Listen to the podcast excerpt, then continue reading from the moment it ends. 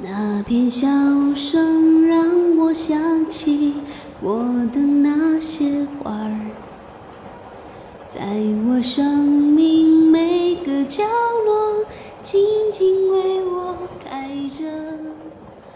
我曾以为我会永远我去那边坐车，你注意安全啊。那个，嗯，那我就先走了，你多保重，再见。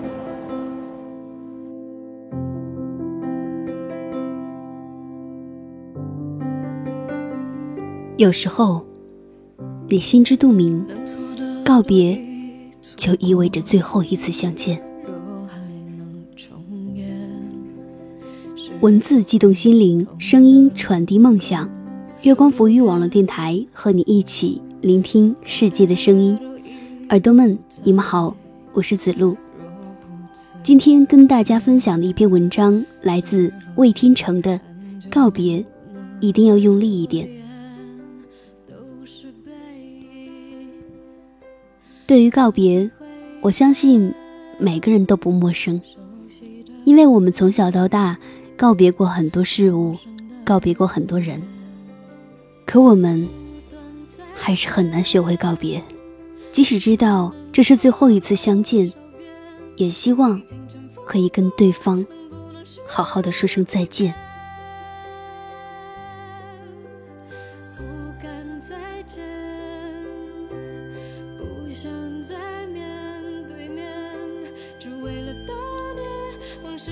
几年前，大姑姑癌症病重，医生说，留给他的时间可能只剩下一个月，随时会有生命危险。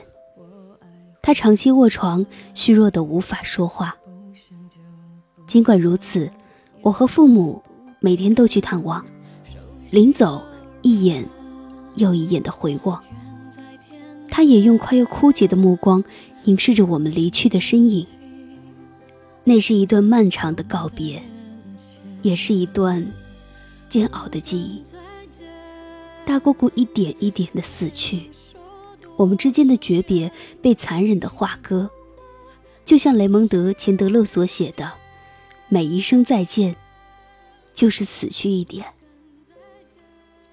他生前养病的那间客房已经被彻底打扫过，干净整洁。但每次回到那里，还是能够依稀闻到一股中药的味道，以及细若游丝的大姑姑身上特有的气味。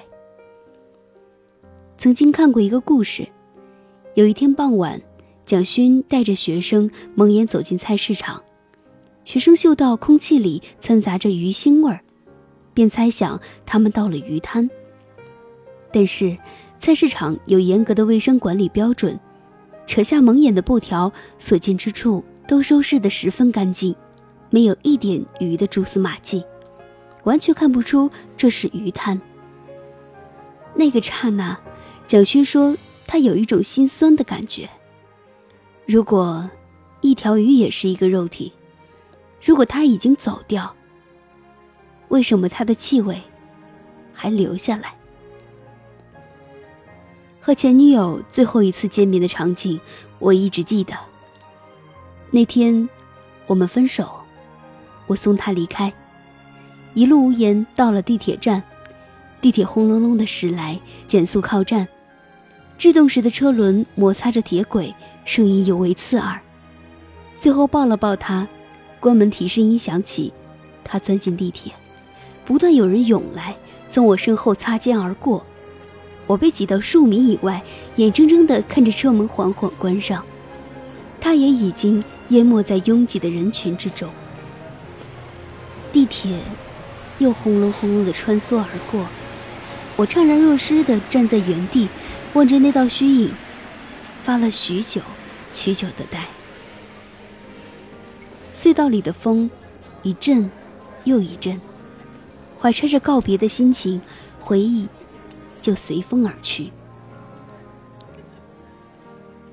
后来，从失恋的沼泽里渐渐脱身，还是习惯去曾经一起去过的商店、餐厅和书店，那些一起走过的街道，一起等过车的车站，也怎么样，都没有办法绕开。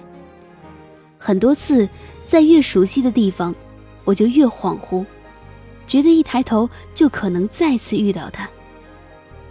可是，城市偏偏那么小，小到我们得以不期而遇；城市又明明那么大，大到我们从来没有久别重逢。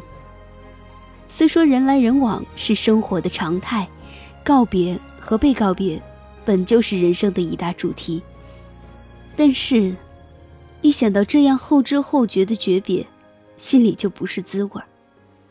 少年派里说，人生就是不断的放下。然而痛心的是，我们还没来得及与你们好好告别。当时呢，算是好好告别了吗？这就是所谓遗憾吧。而我们期待重逢，也许。是想弥补昔日仓促的告别。大学临近毕业的某次班会，辅导员建议我们认真的看一看身边的同学们，因为至此之后各奔东西，极有可能两个人之间再也不会见面。想起那些年说过的有机会再见，到现在如愿的，似乎也真的只是寥寥。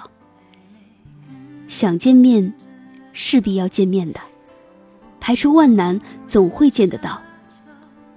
不过，人与人之间的相见，也终究是每见一面，则少一面。这样的递减，任谁也抗拒不了，便需要告别这样一个仪式，来消解心情的愈发沉重，或者更加悲观如“后会无期”的台词。告别一定要用力一点，因为任何多看一眼。都可能成为最后一眼，多说一句，都可能是最后一句。临别千言万语，说完告别的话，说完祝福的话，总免不了，最后还是要说上一句“后会有期”，说一句再见。相遇离别，总是在抗拒些什么吧。